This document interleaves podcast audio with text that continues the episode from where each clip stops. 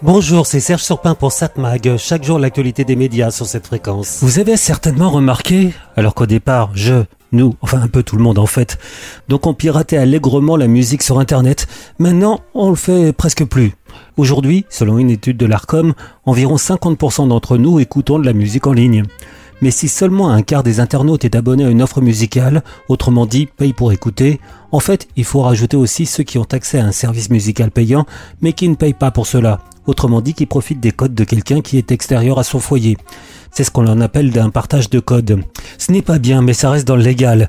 Les chiffres le démontrent. Si au départ, on piratait beaucoup la musique sur Internet, maintenant, la plupart d'entre nous ont accès à une offre légale, qu'elle soit donc payante ou gratuite. Et les ayants droit, toute l'industrie musicale profite du numérique. La majorité des revenus de la musique provient même du numérique, car même si vous bénéficiez d'un partage de code, l'écoute profite quand même aux auteurs. Pourquoi le piratage de la musique a-t-il largement disparu? Parce que si au départ, l'industrie de la musique avait tout fait pour bloquer l'écoute numérique, ils se sont vite rendus compte que c'était se battre contre des moulins à vent. Les digues étaient rompues. Qu'on le veuille ou pas, le public a vite compris l'intérêt de la dématérialisation de la musique et le fait de ne pas écouter via des disques ou des cassettes. Autre chose aussi qui n'a pas fonctionné pour la musique, la vente à la demande. Qui achète encore aujourd'hui des morceaux ou un album en numérique? Euh, Qui achète des disques d'ailleurs Le fait que le vinyle se vende plus que les CD, c'est normal, les CD se vendent plus.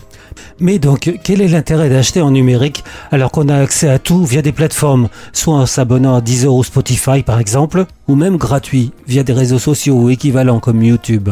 Si le piratage de la musique a presque disparu, et cela alors que le piratage de la vidéo, lui, est toujours aussi présent, c'est pour des raisons simples. Il y a des offres claires, faciles à comprendre pour l'utilisateur. Des offres pas chères si on est d'accord pour payer, des offres gratuites et légales pour les autres. Et surtout, des offres très larges. Pour caricaturer, on n'a pas à s'abonner à une plateforme pour écouter par exemple Mylène Farmer, une autre pour Juliette Armanet, et encore une autre plateforme pour écouter Clara Luciani, pour ne prendre que des chanteuses françaises. Vous m'avez compris, la musique c'est le contraire de la vidéo. Il est facile d'avoir accès à la musique et cela sans pirater. Tout le contraire donc de la vidéo, où le piratage est encore très fort, c'est normal. L'offre en vidéo n'est pas claire. Il faut avoir accès à tant de plateformes pour avoir accès à... bah pas à tout d'ailleurs. Je résume. En vidéo et en restant dans le légal, il faudrait d'une part que je paye une blinde pour avoir accès à toute l'offre légale, et pire, je n'aurai finalement accès qu'à un catalogue limité. Faut pas se mentir. Combien de fois avons-nous voulu voir un film ou une série qui n'était disponible nulle part, légalement? Légalement car illégalement on trouve tout ou presque. Alors je sais que la gestion des droits est plus compliquée en vidéo qu'en audio, il y a des problèmes à régler. Et certains vont me répondre avec raison. Alors oui, c'est plus simple pour la musique, mais ça paye pas, ou pas grand chose. Pas un professionnel de la musique qui ne se plaigne du très faible niveau de revenus provenant des plateformes. Très faible, je dirais même infinitésimal il faut faire des centaines de millions d'écoutes pour que ça devienne un peu rentable. En vidéo, c'est différent. Mais euh, ne pas résoudre les problèmes, c'est un pouce au crime. Il va falloir trouver une solution. On viendra sur ce sujet, le sujet de l'offre légale et illégale, le piratage, dans de prochaines chroniques. 7 mag, l'actu des médias.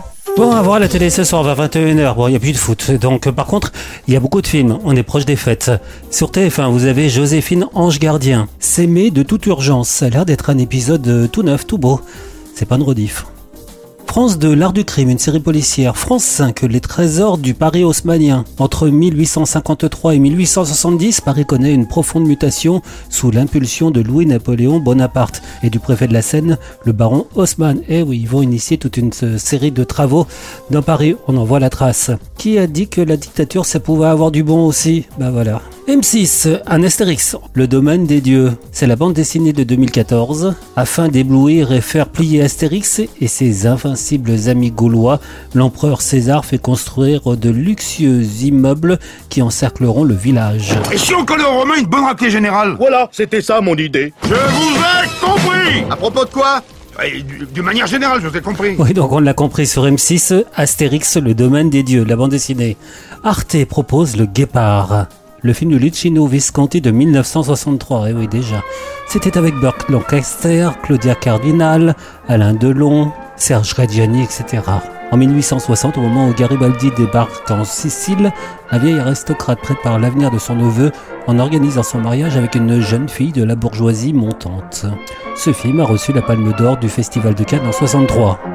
Avevo sentito dire di lei che era un buon ballerino, principe. Mi dispiace di averti ancora delusa. È molto di più di un buon ballerino. Lei è un ballerino delizioso. Veramente delizioso.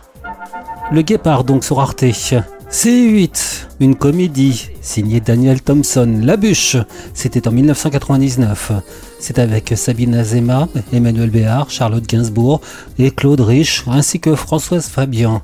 À la veille de Noël et de son traditionnel repas de famille, trois sœurs déboussolées et leurs vieux parents terribles s'efforcent de régler les désaccords accumulés. Une entreprise qui ne va pas sans quelques aveux croustillants. Une entreprise, ça me rappelle une remarque de Claude Rich sur Noël dans ce film. Ah ça c'est Noël, ouais.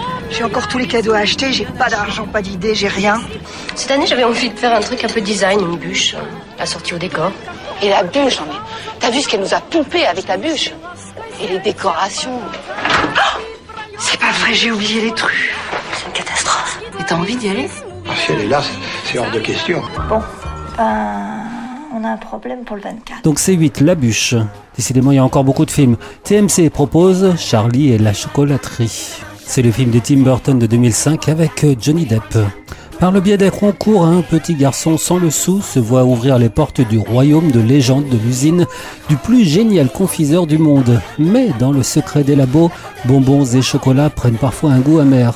Leur Tim Burton, entre parenthèses, c'est aussi le réalisateur et le producteur de la série Wednesday qui passe actuellement avec succès sur M6. Le chewing-gum, c'est très vulgaire. Le chewing-gum, ça m'exaspère.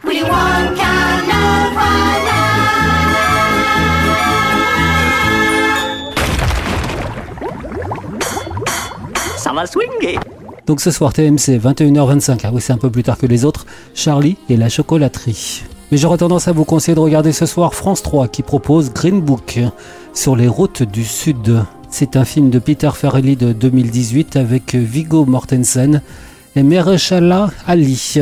En 1962, un Italo-américain un peu rustre devient le chauffeur d'un génie musical noir à l'occasion d'une tournée, eh oui, dans le sud de ségrégation... Oh, c'est dur à dire ça, bah voilà, faudrait pas le faire. Dans le sud ségrégationniste. Ouais, il y a un gars qui vient d'appeler. Il cherche un chauffeur. Je suis musicien, je suis sur le point de partir en tournée dans le sud profond. Verriez-vous un inconvénient à travailler pour un noir? Vous, dans le sud, ça va causer des problèmes. J'ai vu Dr. Shirley jouer du piano.